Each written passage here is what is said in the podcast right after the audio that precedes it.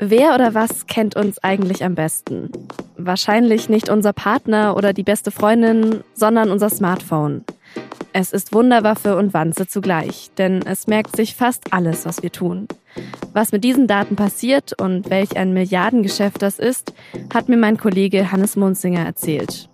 Sie hören auf den Punkt mit Antonia Franz und los geht es nach der Werbung. Was ist der größte Icebreaker im Büro? Kaffee. Und ein richtig guter Kaffee schmeckt nicht nur gut, er fördert die Produktivität, sorgt für mehr persönlichen Kontakt und nebenbei auch für zufriedene Mitarbeiter. Neugierig? Jetzt eine Woche Nespresso fürs Büro testen. Alle Infos auf nespresso.com slash Maschine-testen. Heute Abend, wenn ich hier im Studio fertig bin, will ich noch auf den Weihnachtsmarkt gehen. Deshalb habe ich in der Mittagspause auch schon mal mein Smartphone gefragt, wie ich da eigentlich am besten hinkomme. Genauer gesagt habe ich die kostenlose App Google Maps benutzt, die mir dann die besten Verbindungen angezeigt hat. Auf Zamiller Straße nach Westen Richtung Toderinger Straße. Google Maps hat sich diese Anfrage gemerkt, also dass ich vom Hochhaus des Süddeutschen Verlags in München starten will und dass ich wissen will, wie ich ab 18 Uhr dann am schnellsten zum Weihnachtsmarkt komme.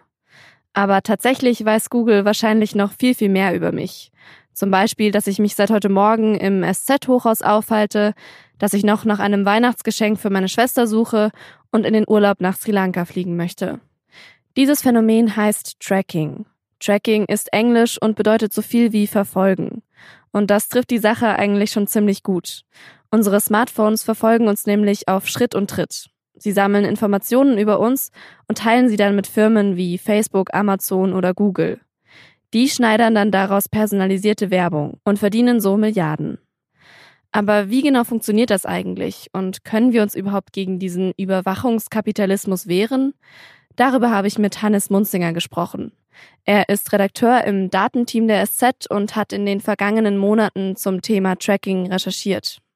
Hannes, du hast dein Smartphone jetzt hier gerade neben dir liegen im Studio. Schaust du das irgendwie jetzt mit anderen Augen an seit der Recherche?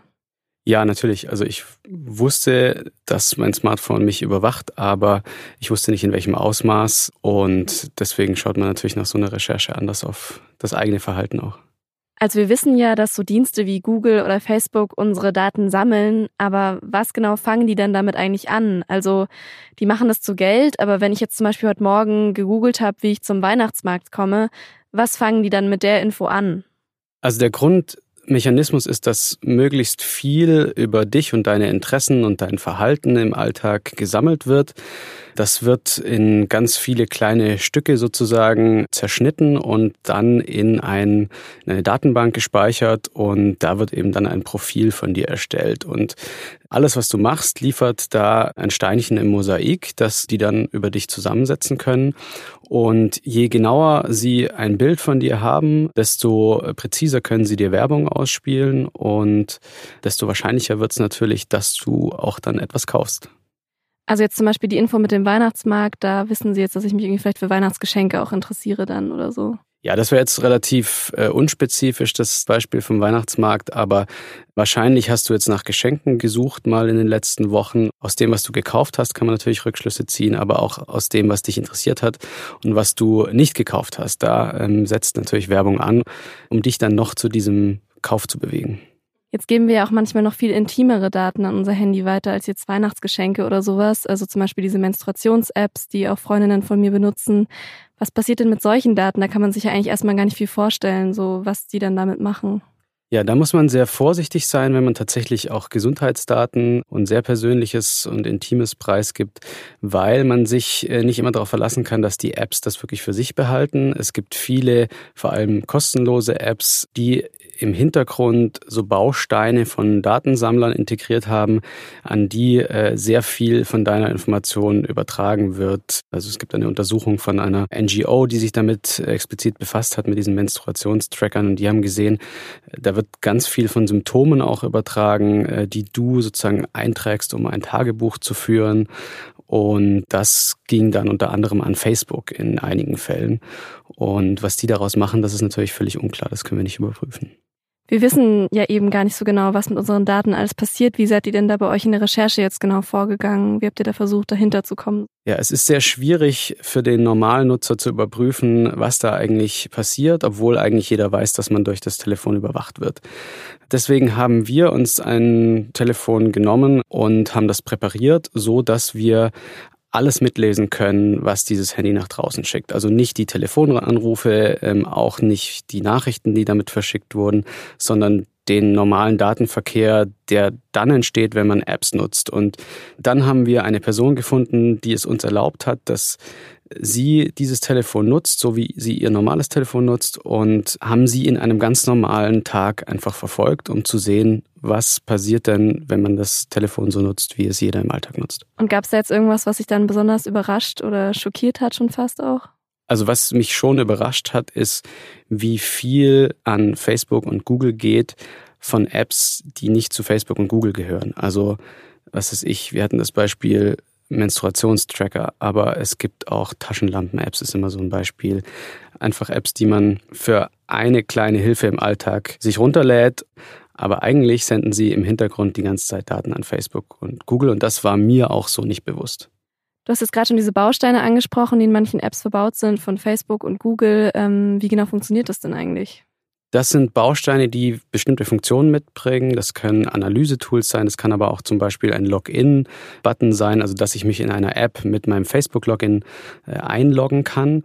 Aber im Hintergrund sendet dieser Baustein eben auch Daten über mich oder wie ich eben diese App nutze. Und das wissen die wenigsten. Und man sollte sich immer Gedanken machen, wenn man sich eine App runterlädt, warum ist die denn eigentlich kostenlos und wie kann deren Geschäftsmodell eigentlich funktionieren, wenn nicht über den Verkauf meiner Daten. Was ist denn eigentlich so die größte Gefahr für uns bei dieser Datensammlerei?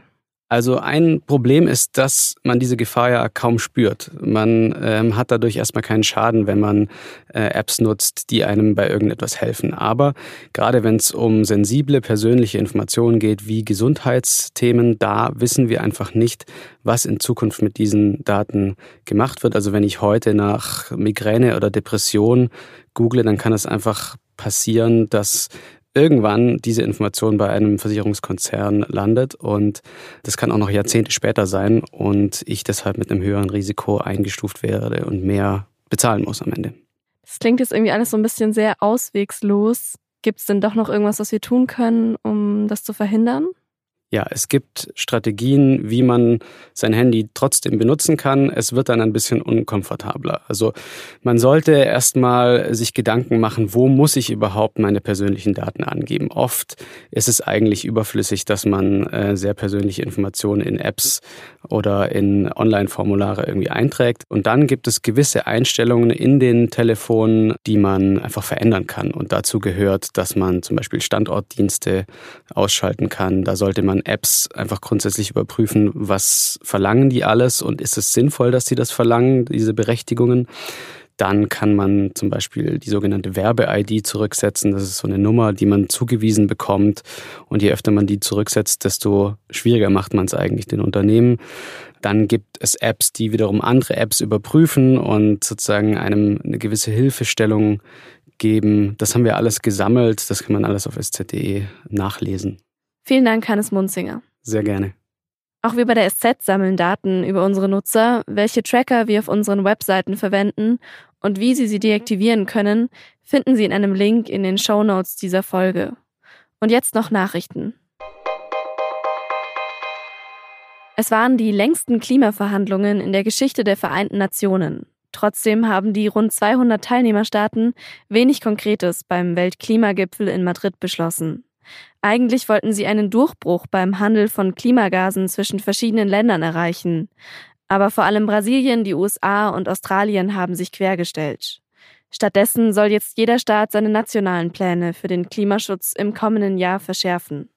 Deutschland hat da jetzt schon mal vorgelegt. Bund und Länder haben ihr Klimapaket nachgebessert und einen höheren CO2-Preis festgelegt. Ab 2021 soll eine Tonne CO2-Emissionen 25 Euro kosten.